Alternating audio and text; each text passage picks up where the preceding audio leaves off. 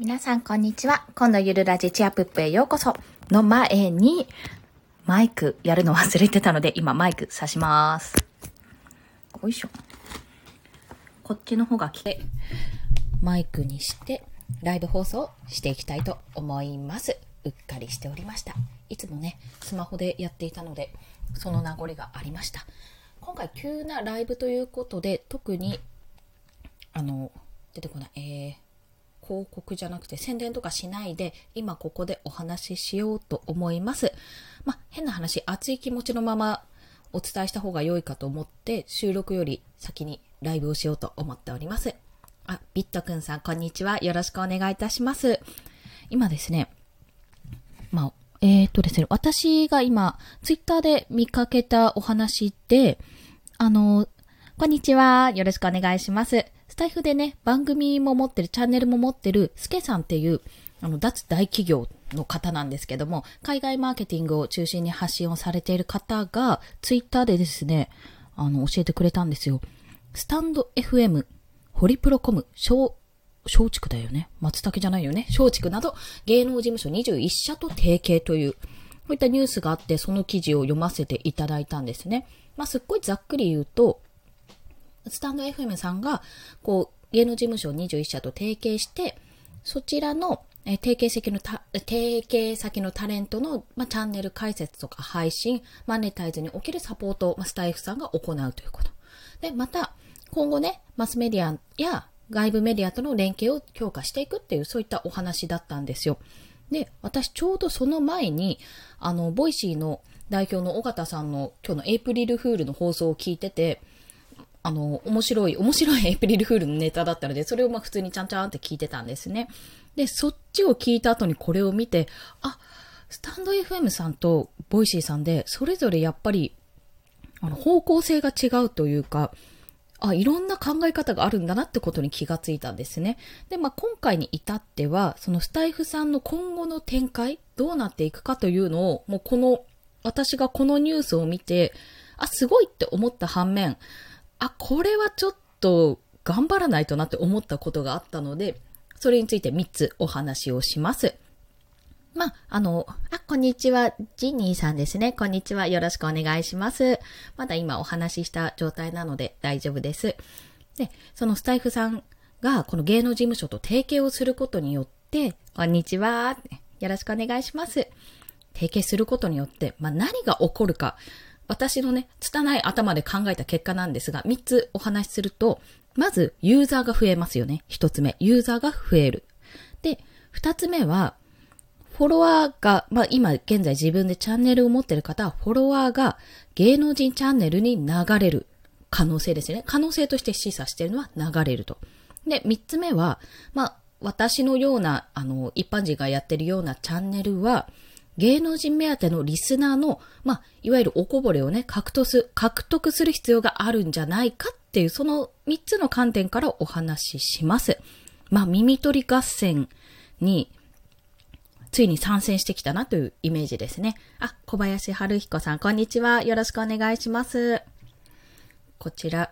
まあ、その、まずね、あの、単純にユーザーが増えるというところからお話ししたいと思うんですけども、まあ、芸能人が、要は、今もスタンド FM さんで結構あの芸能人の方がチャンネル開設しているんですよね。特に私芸人さんが多いなって思いながら見ていたんですけども、まあママさん、ママタレントさんで、あの、スタイフを配信している方もいらっしゃいますし、あの、それ以外に、えっ、と、出てこないんですけど、私ごめんなさい。芸能人さんのチャンネルをちょっと拝聴していないので、あれなんですが、まあ、もっとアイドルの方とかね、やっぱり独自の視点でこう切り口でお話ししている方がいらっしゃる中で、まあ、この提携をすることで、より一層、あの、どういう方が来るかにもよるんですが、まあ、どういう方とつながるかどうかですよね。私そこをちょっと考えてるんですけど、それによって、あの、まあ、すごいバーンとすごい有名な人がスタンド FM でチャンネルを開設したら、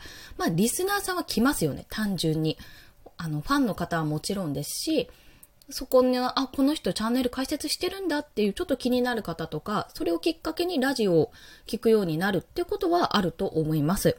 で、スタイフさんってやっぱりブラウザでももちろん聞けますし、まあこうやってアプリで撮ればバックグラウンドでも聞けるので、より一層この耳で聞くっていうこのながら聞きとか、音声配信の波がより一層高まるんじゃないかと思っております。ただ、この芸能人の方が誰がチャンネルを開設するかによって、だいぶそこもね、変わると思うんですよ。というのも、まあ、コアなファンを持っている方とかが来ると、やっぱりそのコアのファンがガッて来るので、そこはそこで獲得できると思うんですけど、あと、本当に有名な方、結構皆さんが知らな、知らない、え？知らなくない、え、この人知らないなんてことない方？もう、あ、この人見たことあるなっていうような方、ちょっとでも知ってる方がいると、やっぱりそういう方にも、あ、この人の放送ちょっと聞いてみようって聞いてみたくなると思うんです。問題は、あんまり知らない人が芸能人だけど、あんまり知られてない人が参加するときに、さあこれはどうするかってところだと思うんですよね。というのは、ただでさえもう芸能人の方もう何人もチャンネルを開設してて、フォロワーを獲得している状況なので、まあ、それ以上のインパクトがないと、なかなか今ね、新規のリスナーさんを自分のところに、あの、フォロー、フォローというかファンとしてつけるっていうのは難しいんじゃないかと考えております。まあ、でも、この、本当に21社っていうところで、どういう手で行くのか、もしくは、音声配信でファンをつけてそこからメディアに出すかっていう可能性も高いですよね。最初、まあ、変な話、ニコ動、ニコ動って言わないか、今、あ、でもニコ動とか YouTube とか、あと、なんだろう、まあそういった、あの、ウェブ上で、まあなんとなくコアのファンとかをつけて、そこで有名になった人は YouTuber がテレビに出るような形ですよね。イメージとして。そういった形でもしかするとメディアで出すっていうことなのかな？もしかすると。そっちの方が強いのかもしれませんね。逆より、うん。あとはね、ちょっとそこもいろいろ考えたんですけど、なかなか難しいかなと。あ、花春さん、こんにちは。よろしくお願いします。ホイッスルさんも、こんにちは。よろしくお願いします。今ね、この芸能事務所と、あの、スタンド FM さんが提携することで、今いる芸能人の方のコアなファンとか、あとは、まあ、ちょっと知られているとか、絶対知らないこの人を知らないっていう人はいないってくらいに、まあ、幅広い年齢層で知られている方か、が来るのか、もしくは全然知られてない人を音声配信で、まあ面白くっていうか、こう、面白くって言うと失礼だな。あの、ゲ、音声配信でこう売れるようにしてからメディアに出すのかっていうような話を ちょっとしてました。さあ、どうなるかなって。21社と提携でしょって、すごくないって とこなんですよ。まあそこで、まあユーザーは単純に増えると考えてます。まあ誰がチャンネルを開くかにもよるんですけど、まあ今回のニュースで、まあ、このニュースを見た人で、まだスタイフさんをやってない人、聞いたことない人は、ふんふん。刈り取りせず単純に PR メニュー。ああ、なるほどね。ああ、そうですよね。話題文化作りな気配感じますよね。で、やっぱ新規会員ゲットですよね。この Voicy さんが、だいぶこう、まあ音声の波を作ってるっていうのもありますけど、 Voicy さんがこう、今いろんな中田のあっちゃんとかね。ああ、とみも、あ、ともみさん噛んじゃった。こんにちは。よろしくお願いします。ああ、そうなんだ。得意なんですね。でもすごいですよね。そういう集客じゃないですけど、集客か。そういうところはね、ほんとすごい。いつ頃から提携か。そう、これがね、いつ頃かまで書いてなかった気がするんですよね。あったあったあった。うーんとね。あ、そうですね。まだ、コメントしま、あ、これあれかなもしかして4月1日だから、あれ？エイプリルフールだから？いや、そん、そう、それかないや、そんなことないよね。ちょっと怖くなっちゃった。あ、でも大丈夫。3月31日に、あの の2時に出てるんで大丈夫です。ちょっと焦った。今。でも、うんうん。そうですよね。超焦った、今。びっくりしました。もう、思わずタメ語になってしまったくらいです。でも、あ、3月31日に発表して、いつからかは書いてないです。この記事には。いつからかは書いてないので、まあ、ゆくゆくはかな。もうすでに始まってる人もいるけど、まあ、あ、今日、今日からなのかな クラゲさんかな？こんにちは。みつきさんか？クラゲさんか？こんにちは。よろしくお願いします。あ、でも、締結したことを発表したなので、昨日の3月31日に発表してるから、もう、進んでもいい。なんかもう始まってる可能性はありますね。新しいチャンネルができたとしたら、それかもって。ふんふん。あー、なるほど。あー、そうですね、そうですね。ゴールデンウィーク前後を狙ってる。確かに、今年が、まあ、今も宣言も解除されたし、そもそもあんまりこう、緊急事態だからって、まあ、引きこもってるというか、あんま外出をしないようにしてる人も多分去年に比べて減っているので、ね、こんにちは。あ、自由さん、こんにちは。よろしくお願いします。いや、そうですよね。爆弾荒川った終わったくらいなんだ。まあ、ここから、そうですね。全員が全員こう iPhone ユーザーとは限らないので、みんなが使えるようにして、で、こうやっていく形かな。クラブハウスみたいです。そうなるのかなクラブハウスあ、でもそっか。クラブハウスよりもっと独自のこうチャンネルになるので、まあ、ライブ配信を中心にやっていく人ももしかするといるかもしれないんですけど、まだ芸能人の方そこまで時間があるとは思えないから、おそらくやるんじゃないかな。ふんふんふんふんふん。バクでの取りこぼしとユーザー間でのネガキャンは、そうですね。あー、そうか、そうですよね。確かに。ユーザー間でのネガキャンは避けると思います。まあ、それを入ることによって、私はどちらかというと、あ、ユーザー増えたラッキーっていうプラスに考えられればよかったんですけど、これ参入するから、きっと私なんかは頑張らないと潰されちゃうみたいなところだったんですよね。まあ、ただ、あの、やってることが、ジャンルとかですね、やってることが違うので、そこに関しては、やっぱり、どうリスナーさんがつくか、どういうものを発信していくかっていうのが、の違いで、まあ、ファンがこれからどうやってつくかっていうのは変わると思うんですよね。だから、まあ、結果的にユーザーが増えて、わーって、まあ、人が入ってきたら、そこをどう獲得していくか、かなってちょっと感じたんですよ。まあ、この、定型でどれぐらい新チャンネルを出して、こう、この話題を作って何人、何人とかどれぐらいの規模でユーザーが今入ってきて、で、その新チャンネルで芸能人の方がやることで、どれぐらい、そうですね、ファンの方とか、それに、あ、なんだろうって惹かれたユーザーの方が来るかってところですよね、ここ。いやー、いやね、面白くて興奮しちゃって、あの、これ出した理由わかりますか？そうですよね。文化セグメントは分かれるとこだと思うのでって、小林さんありがとうございます。あ、なんかね、そうなんですよ。なんか結構、あ、すごいすごいっていう風に単純になれなかったのが正直なところで、まあ耳取り合戦って言われてるくらいですから、まあまだまだ、まだまだ序盤かもしれないけど、やっぱり今やっててのんびりやってることもそうだが、まあでも危機感というか、あ、でも、こうのんびりやっててもダメかなっていうのは思うようになりましたね。いい意味でね、そこは。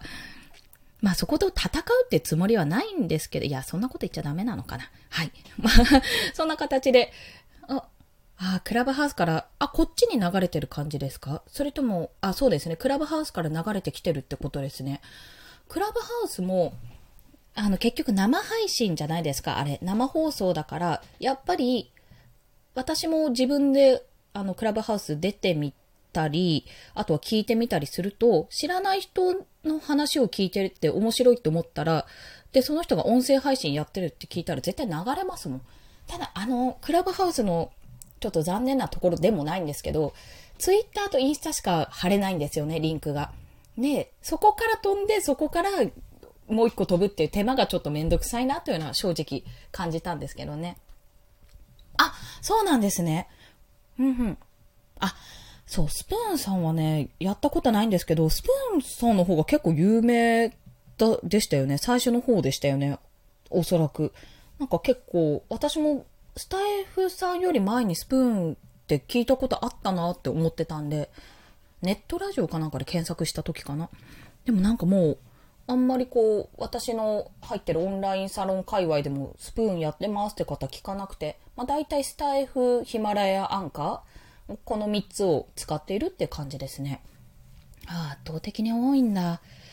このね、プラットフォームが多いがゆえに移動するっていうのがまた、まあ、この音声配信業界の広がりが始まったばから、あ、ばからってなんだ、ばかり だからこそなのかもしれないんですけど、すごいこの、どこに焦点当てるかっていうのは、なんかちょっとワクワクしますよね。難しい反面ワクワクするなってちょっと思ってました。あ、そうか、よかった。フォロワーが芸能人チャンネルに流れるって予想を二つ目にしてたんですけど、まあ、まあ、ないか。まあ、ないかっていうのも変ですけどね。どういうことをお話しするんだろうなってちょっと思いますね。あとは、まあ、一般チャンネルですね。が、ちょうどこの要はユーザーがバーってくるから、いかに網を張って、こう、ゲットしていくかっていうようになるのかなと、そんな、そんなようなことを感じましたね。今回の話で。で、このね、 Voicy さんが、じゃあ逆になんでこれをやらないのか、いや、やってるのかもしれないんですけどね。うんうん。あ、全部、ああ、うん。相性良いプラットフォームを軸に徐々に全張り。うん、そうですよね。最初一本釣りして、だんだんこう二本三本むしろ網ぐらいの勢いでね、やっていかないとですよね。スタエフさん、そうね、ユーザーちょっと気になりますよね。調べてみます？スタイフ。全ユーザーってどれぐらいなんだろう？今。うん、これ、いつのお話かな？あ、21年、1月2日か。1月、あ、でも更新してますね、3月8日に。あ、ダメだ。1月初頭のお話っていうのが出てきましたけど、だいたい、うんうん。どっちで見る感じですか？ってあ、あ ごめんなさい。すっごい恥ずかしいことをちゃんと言いますね。恥を忍んで質問するんですが、MAU と DAU の違いがわからない なんだろう、ダウンロードユーザーみたいな ?M はなんだろうなんだろうな、あ、なんだろう お、スタイフはね、あい、うーん、5万ダウンロード、アンドロイドは5万ダウン、ほんほんほん。なんだろう、これ、レビュー数で調べてるのか。じゃあ、ちょっとダメだな、ここは。わからないな。理由、これ、スタイフさんってでもユーザー数とか発表してないんですかね？そう考えてみると。あれで調べてみますか？スタンド FM のアプリダウンロード数とかで調べてみますか？FM。ほい。クラブハウス日本人100万人、100万人なんですね。100万人多いと見るか、少ないと見るか、どっちなんだろう？アクティブユーザーか。なるほど。あー、なるほどね。日間か月間かどっちで見るかという指標か。月間かな？アクティブユーザーって見られるんですか？これ。あ、でも計算できるのかな？ちなみにですね、うーん、評価レベル1.5万件の評価。でも評価してる人が全部が全部見てるわけじゃないから、とりあえず評価自体1.5万件あるから、1万5千人は見てるってことですよね。少なくともやってるってことですよね。あとは、なるほどね。月、まあそうか、日間で言うと、その日その日でわかるけれども、ざっくり、こう、ざっくり見るのは月間の方がいいかなって思うんですが、Google Pay のアフ、あ、あ、噛んじゃった、アプリ。何？出てこない。627件。うーん、でもな、レビューだけですからね、これ。スタンド FM。何で調べられるかな？スタンド FM ユーザー数。でもこのユーザー数がですね、なかなかつかめないつかめないんですよね。ほうほうほうほう。2020年12月末に初のテレビ CM してたんですね。ま、そこが出てきてたんですけど。ああ、3万5万ぐらい。月間で3万5万ぐらい。あ、でも結構ですよね。そう考えてみると。ね。まあ、クラブハウスの、あの、広がり方は、結局クラブハウスは日本人で100万人が使ってるとまあ、ダウンロードはしてるのかな？言われてるけど、メンバーとして入ってるけど、実際使ってる人、聞いてる人が何人いるかってことですよね。ごめんなさい、1時半って言ってるんですけど、ちょっと延長してます。はい。面白くて延長しちゃってます。もう100万人と言われてる。そうか、まあそれに比べたらまあ3万5万くらいかもしれないけど、クラブハウスって圧倒、いや、どうなんだ？圧倒的に私が思うに、あの、リスナーが多いのと、流れに乗って、ちょっとやってみようってなって、触ってみたけど、まあ、いっかって、ね、アクティブユーザーになってない人がめちゃめちゃ多いと思うんですよね。それに比べると、私、スタイフさんっていうのは結構、あの、自分の好きなチャンネルとかって毎日配信されてますし、それをたまに聞こうって思ったとしても、聞けるし、クラブハウスはもう生放送とか、なんて言うんですかね、それこそチャンネルのように8時とか7時とかから始まりますっていうようなチャンネルがない限りは、あんまり聞こうと思わないんじゃないかな。あ、やっぱ過疎化してるんですね。そうですよね。というか、おそらく過疎化という印象より、うん、あ、ですよね。10分の1ぐらいになりますよね。なんかね、どちらかというと、私の印象としては、まあ、クラブハウス、私毎朝、あの、ん？何、スピーカーとして話させていただいてるんですけど、ちょっとした番組で。でも、なんかね、イメージとしてこう、うーん、過疎化というか、こう、使い方が、こうやって使おうって思う人で埋ま、が固まってきたってイメージですかね。チャンネルをこういう風にしよう、ルームをこういう風に作って、こういう使い方でしようって思ってるんじゃないかなっていう。まあその講演会のように使うか、いつもだいたいこの時間にお昼から雑談ルームやってますっていうような形でしてるか、あとは本当に、何でしたっけ、テレビのチャンネルみたいな形でね、番組みたいな感じで、もう決まったところをやっている人とその他もろもろみたいな、まだまだちょっと始めて間もない人っていうイメージかなって、単発でやってる人の方が多いんじゃないかな、もしかすると。あ、アッキーさん、こんにちは。スタイフ配信7ヶ月目。素晴らしいですね。よろしくお願いします。こう、なるほどなと思うところですよね、ここが。まあ、クラハから、まあ、クラブハウスとスタンド FM っていうか、クラブハウスと、あの、ああ、やっぱマネタイズも、そうですよね。あの、ま、逆にマネタイズ、そう、あの、アメリカだとそうじゃなかったのかもしれないんですけど、私でもあれ、クラブハウス初めて入ってみたときに、これめっちゃ有名な人の話とか聞けるのってめちゃめちゃ面白いし、講演会にしたら絶対その方が面白いなって思ってたんで、まあ、集客もそうですしね。あー、そう、懐かしいね。うん、mixi か。懐かしいですよね。mixi やってた、学生の時。そうなんです。アーリーアダプター、うん、そうね。あ、年齢層高めの人が残ってるんですね。あー、でもそう、そうか。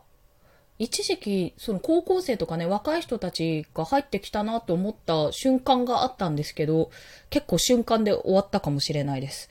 私ね、割と早め、1月中旬ぐらいに初めて、あの、メンバーになって入った、見て、あの、リスナーとして見たんですけどね。ああ、やだ。mixi 世代的な、私じゃん。30代半ばぐらいかなじゃあ。それよりもうちょい上くらいかな もしかすると。そうなんですね。 mixi か。私、 mixi の時はもう普通にブログというか SNS としてなんかキャッキャキャッキャするイメージだったんですけど、漫画好きの子集まれとか日記書いてっていう、まあ高校中学ぐらいだったんでちょっとあれなんですけどね。それよりはビジネス感強いのかなってちょっと感じましたね。まあ自分ももしルーム立ち上げるなら何で立ち上げるかなとも考えたことあったんですけど、でもやるなら講演会、誰かをお呼びして、誰かと誰かの対談、自分が聞きたいから講演会作りたいなっていうのはありましたね。まあ、そういった形で使うようになるのかなって。あとは本当に、テレビをね。そうですよね。若い人たちは、多分、ちょっと最初の波があまりにも、なんていうのかな、ビジネスというか、結構著名人の人といえども、あの、なんだろう、私が知ってる限りだと、まあ、池早さんとかね、そのインフルエンサーの池早さんが、割と早い段階で参入して、そこからすぐに本を出したっていうイメージ、印象が強いんですよ。今全然池早さんとかお見かけしないですけど、多分仮想通貨の方で大変なのかなっていうところですが、やっぱりそういうビジネスでなんか使えるんじゃないかっていうことで、あの、参入してきた人が多いですよね、やっぱり。で、それを見てて、だからこそ私それを聞きたかったっていうのがあったんですよ。この新しいサービスをどう使っていけるかっていう、本当の本当の最初の方。これを使えば、例えば、オンライン、えっ、と、講演会じゃなくてね、あの、面接じゃなくて、就職説明会とかできるよねって。で、スタイフの世代の方って若いのかな？なんか、でも、多分若いんじゃないかと思うんですよね。あ、勝手な、勝手な想像、想像なんですけど。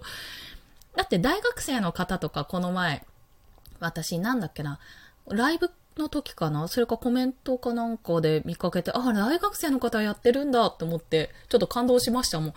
あ、なんか自分が大学の時にスタイフあったらやってるかな？いや、絶対恥ずかしくてできてないなとかって思ってて、それすごいなって、すごい単純にすごいなって思いましたもん。で、高校生とかできんだっけな、スタイフって。でもリスナーとしてはできるのかな？なんかあの、あ、いや、確か、クラブハウス自体はね、うんうん。あー、なる、なるほどね。あー、そうかそうかそうか、そうですよね。じゃ結局のところ、え、小林さんどういうことですか？女子高生と恋話してたんですか？これ、しかも JK って実は女子高生じゃなくて、なんかジェームズ・キングとかそういった方じゃないですよね。これ、恋話してたんですか？まあ、羨ましい。なかなか JK と関わる機会ないですよ、本当今。そうか、そうか、それもでも面白いですね。ここがね、そうか、定着して、まあ、逆に、あれですよね、クラブハウスって年齢制限あるんですよね、確か。10代も18以上じゃないとダメとかでしたね。高校生いるのか。じゃあ16以上かななんか確か年齢制限があるから子供が聞けないようになってるんですよ、確か。子供がメンバーとして入れないようになってた気がする。あれ？違ったかな？それ違うサービスかな？でも、あ、だからこそ、使い方が、なんていうんですか、ユーザーが最初のうちは、こうあ、18か。あ、じゃあ18以上かもしれないですね。ちょうど3月ぐらいだし。あ、そっか、ありがとうございます。18以上ですね。やっぱり、あの、なんていうんですか、リテラシーというか、その、常識というか、なんて言うんだろう。そのルールをちゃんと守る人みたいな、なんかイメージが、こう言葉が出てこないんですが、それに入って、まあルールがあって、そこをちゃんと守ろうとか、話してるルームがどんな感じなのかを見て、あの発言するとか、聞くっていう形に、をちゃんと判断できる年齢からっていう印象だったんですよ。だから、まああとは、まあ変な話、クラブハウスってそんなことはないと思うんですけど、なんかね、変な人がこう、捕まえるみたいな、そんなことがあるのかなって、捕まえるって変だな。なんか若い子を引っ掛けるじゃないですけど、そういったことが犯罪とかが起こらないようにしてるのかなっていうのはありますね。18以上って。あ、チャンプさん、こんにちは。よろしくお願いします。結局ね、今、スタイフ今後の展開ってお話ししてるんですが、今、クラブハウスとスタイフの違いみたいな クラブハウスがだんだん衰退してきたねとか、残ってる人が30代、50代ぐらいになってきたね、なんて話をしております。ダメなのこれちゃんと区切り決めますね。あの、長くても2時までにしますね。私もちょっとこの後収録、週末に向けて6本7本ぐらいしないと、なので頑張ります。そうか、そうか。いろいろだなうん、気を使う。うまい。本当にクラブハウスって、本当に感じたんですけど、めちゃめちゃリアルなトークルームなんですよね。実際に話している感じがすごいあるんですよ。まあそれは当たり前なんですけど、全員でトークしてるような、本当グループトークをやっているイメージなので、まあこれは慣れなのかな？でも未だに慣れないんですよね、私。短い番組だからなんとかなってるけど、長い番組とかでもし話せって言われたら、あれかもすごいやっぱり緊張しちゃうかもしめます。しめますとか言ったら 知れませんで。うん。スタイフはね、スタイフ楽しめますよね。わかります。スタイフもね、こうコラボ、コラボ配信？コラボライブとかもできるんで、そういった形でね、お話しするとね、4人まででしたっけ？まあ、少人数でできるっていうのはやっぱりあるかもしれないですよね、そこで。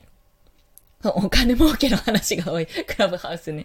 結構ね、やっぱり、そこでね、ビジネスが、こう、繋がってるっていう人もいるので、まあ、ある意味ビジネスツールとして結構確立してるのであれば、そういった方が残って、あの、まあ、そういった方が使うようなツールになるのかなと。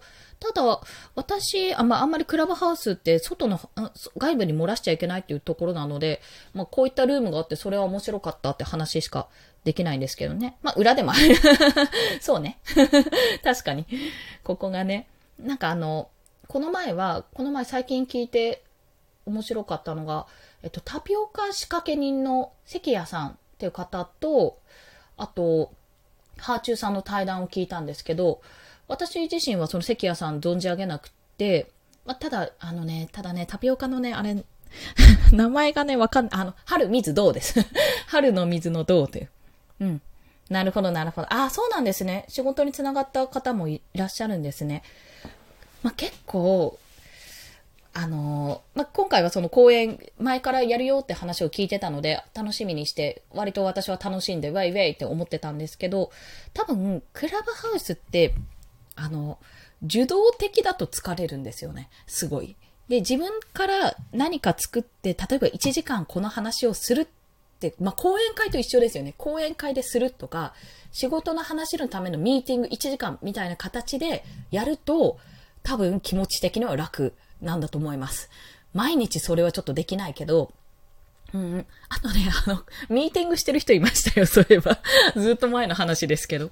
あの、みんなクラブハウスやってるから、ほんとグループトークみたいな感じで、公開全然するって形で、あの、ちょっとミーティングって何々会議みたいな、企画会議みたいなことやってたりしてました。クラブハウスで。ちょっと面白かった、それ。ただ、まあ、ちょろ、ちょろっとしか聞けなかったんで、実際どうだったかわからないんですけど、そうそう、クラブハウスをじゃあどうやって使うかっていうのは、やっぱり難しいところですよね、そこは。ただ、まあ、あの、一応その、なんだろう、私、まあ一般人、一般人 っていうとあれなんですが、一般人からすると、そこで、まあ集客をしようっていう方もいるんですよ。そういった面で。まあ自分の露出をそこでするっていう人もいる、いるし、まあそこはわからなくはないと思いました。単純にね。ただ、じゃあ、今の集客、集客といえども、今じゃあどういう方がいるのかとか、リスナーさんどういう人が集まってるのかっていう分析がね、やっぱ足りてないと思うので、そこはね、考えどころですよねって。やっぱ今お話聞いて、あ、やっぱ流れてるんだなっていうところも感じましたし、まあ、あの世代的に残ってないところもありましたし、いやー、難しい。難しいってなっちゃった。もうそうそう。クラハ行こうってならないっていうふうに、やっぱ疲れますもんね。その、なんか悪い意味じゃなくて、疲れるんですよね。そうなんですか？う怖っ まあでも、あの、喋りが上手い人とか入っちゃうと、ほいって乗っ取られちゃうんですかね、これはでもね、私、ただ、あの、すっごい喋りが上手いなって思った人と、出会えたことあって。まあ、でも結局喋れなかったんですけど、その人と、スピーカーの、ずっとマイクオフのまんまになっちゃって、あー、喋りたかったっていうのはありました。めっちゃうまいし、本当に流れを作るんですよね、そこ。感動しましたよ、私。やっぱね、トークスキル磨きたいって。あ、さっきもあったんですか？これ。すでに。なんか、こう、でもね、わからなくないんですよ。クラハって、クラハとか言っちゃったら、クラブハウス、喋っったもん勝ちですよねってすごい思うんですね。あの、これも、ごめんなさい。悪い意味じゃないんですよ。むしろ、私もこれ喋んなきゃなって思うくらい、喋った方が、というか違うな、喋った方がというより、なんか流れを作る、トークの流れを作るってすごい大事だなっていうのを思ったんですよね。自分が、あ、なんか喋れない、どうしよう、どのタイミングで話そうって考えてるうちに終わっちゃうっていう。喋ったもん勝ちね。そうそうそうそう。ね、すごくね、すごく、あの、気をつけてるというか、私どちらかというと、きっと自分の話バーってしちゃって人に迷惑をかけるタイプな気がするというか、そんな記憶がある。大学の時とか、ちょっと記憶を思い出すと。それを考えると、あの、クラブハウスの、まあ、難しくもあり、いや、あの、だからこそやってみたいところが、集団で話している時に、自分がわーって話しちゃって、こうやって話しちゃってるけど、では、でもどうですかってこう、誰かの話を聞くっていう。で、聞いて、こう流せるようになりたい。なりたい、そこは。もし話してるならね。なんかモデレーターってすごく難しいなって思ってたんですよ。やりたいとは思ってるんですけど、まあやったこともあるんですけど、何度か。やるんだったらめっちゃ調べて、その人のね、来そうな人のことを調べて、来たらその人のプロフィール確認して、どういう人かを確認して、もう話題を広げるっていうのを、一応、やったの。やってみたの。やってみたんですけど、やっぱり私はモデレーター下手くそでした。もう、もうこのスタイフの放送でご存知の通り、一人でブワーっといくらでも喋れるんですよ。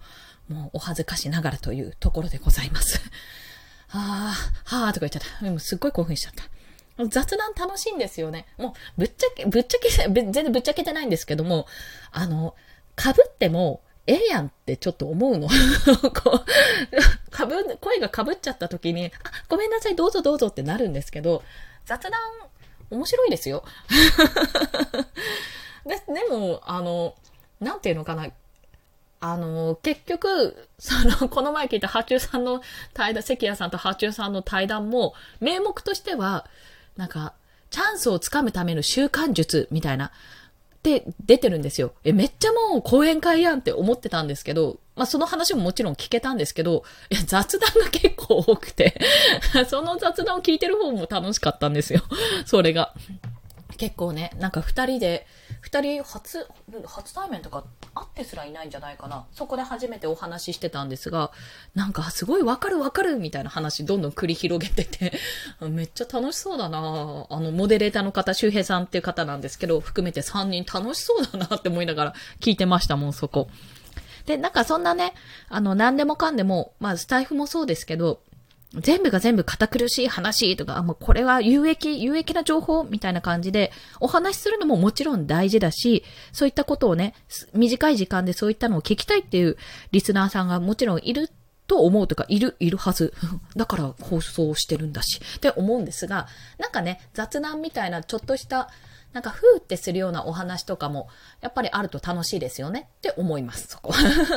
そんな感じですよね。なので私、ライブ配信、あの、するんですけど、一応ね、一人で喋れるような原稿を作ってやるんですよ。基本的に。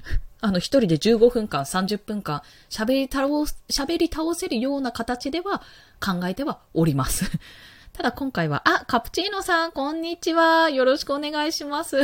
そろそろね、あと4分ぐらいでおそらく終わると思います。今日スタイフ今後の動向からクラブハウスのお話までさせてもらって、で、どうなっていくかっていうね、すごい面白かったです。皆さんもうね、ありがとうございますですよ、本当そうなんですよ。もうそろそろですよ。今日のまあ、ざっとお話、私が懸念していたお話で、お話とか言っちゃった。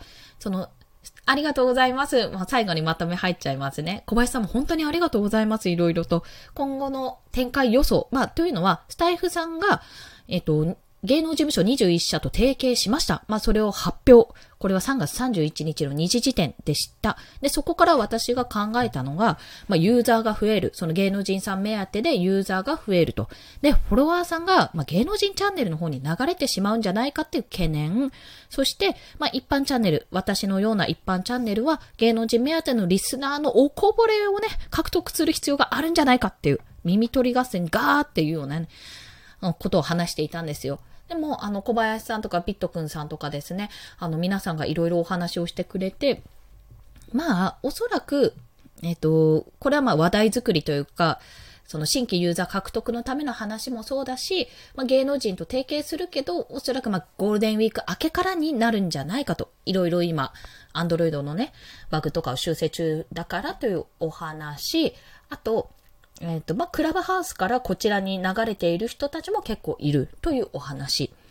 またね、芸能人チャンネルにフォロワーが流れちゃうっていう恐れは、おそらくもう発信してるジャンルが違うし、まあそもそもね、一般とこう芸能人じゃ全然違うので、まあそこから流れるって可能性はそこまでないんじゃないかというところ、あとはもう、まあ、ユーザーがバーってきたら、どうやって我々で獲得するかってところですよね。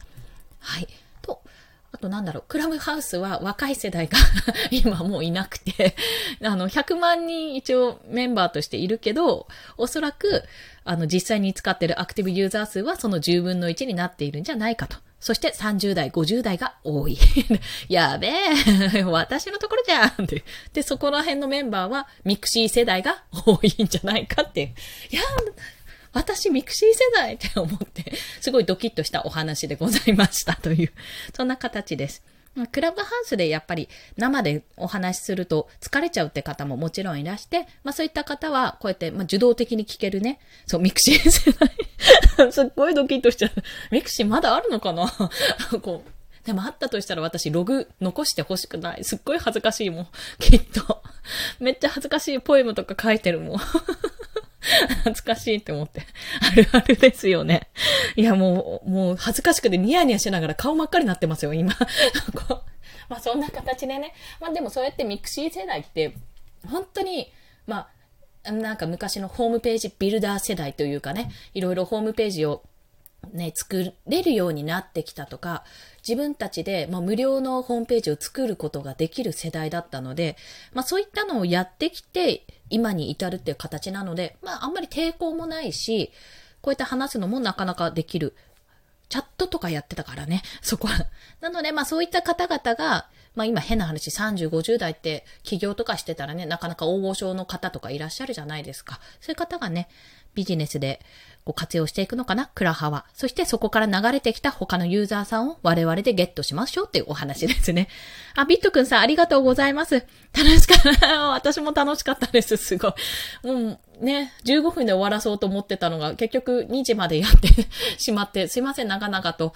もうここから私はこの後娘が帰ってくるまでの間に音声収録とブログともろもろ今日の積み上げをやっていきたいと思います。はい。あ、トレードタイムなんですね。いってらっしゃいませ。私も今日ね、最後に、今日カウントしてる方の放送が100放送目を次で迎えるので、あの、夕方に産後うつ予防ラジオじゃなくて、今日は100放送目の放送を、放送回を発信しようと思ってますので、これからそれを撮っていきたいと思います。はい。すいません。本当にありがとうございます。あ、カプチーノさんありがとうございます。でもね、実際数えるとね、180ぐらい放送あるんですよ。ナンバリングしてるのが100回目っていうところなんですが、まあ、いっかって思って。はい。そんな形でやろうと思います。あ、ビットくんさんありがとうございます。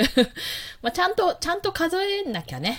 これ ナンバリングしてないやつが、ね、80個ぐらいあるっていう、まあ、恐ろしさですよ。まあ、そういったことで、あの、これからね、収録して夕方にまたあげようと思いますので、どうぞよろしくお願いします。それでは、今日も、皆さん、あと、ね、午後ですが、まだまだお時間がありますけども、今日も元気にやっていきましょうということで、今日はお聴きくださり、ありがとうございました。コンでした。では、また、ルーム閉めます。ありがとうございました。ポチッとな。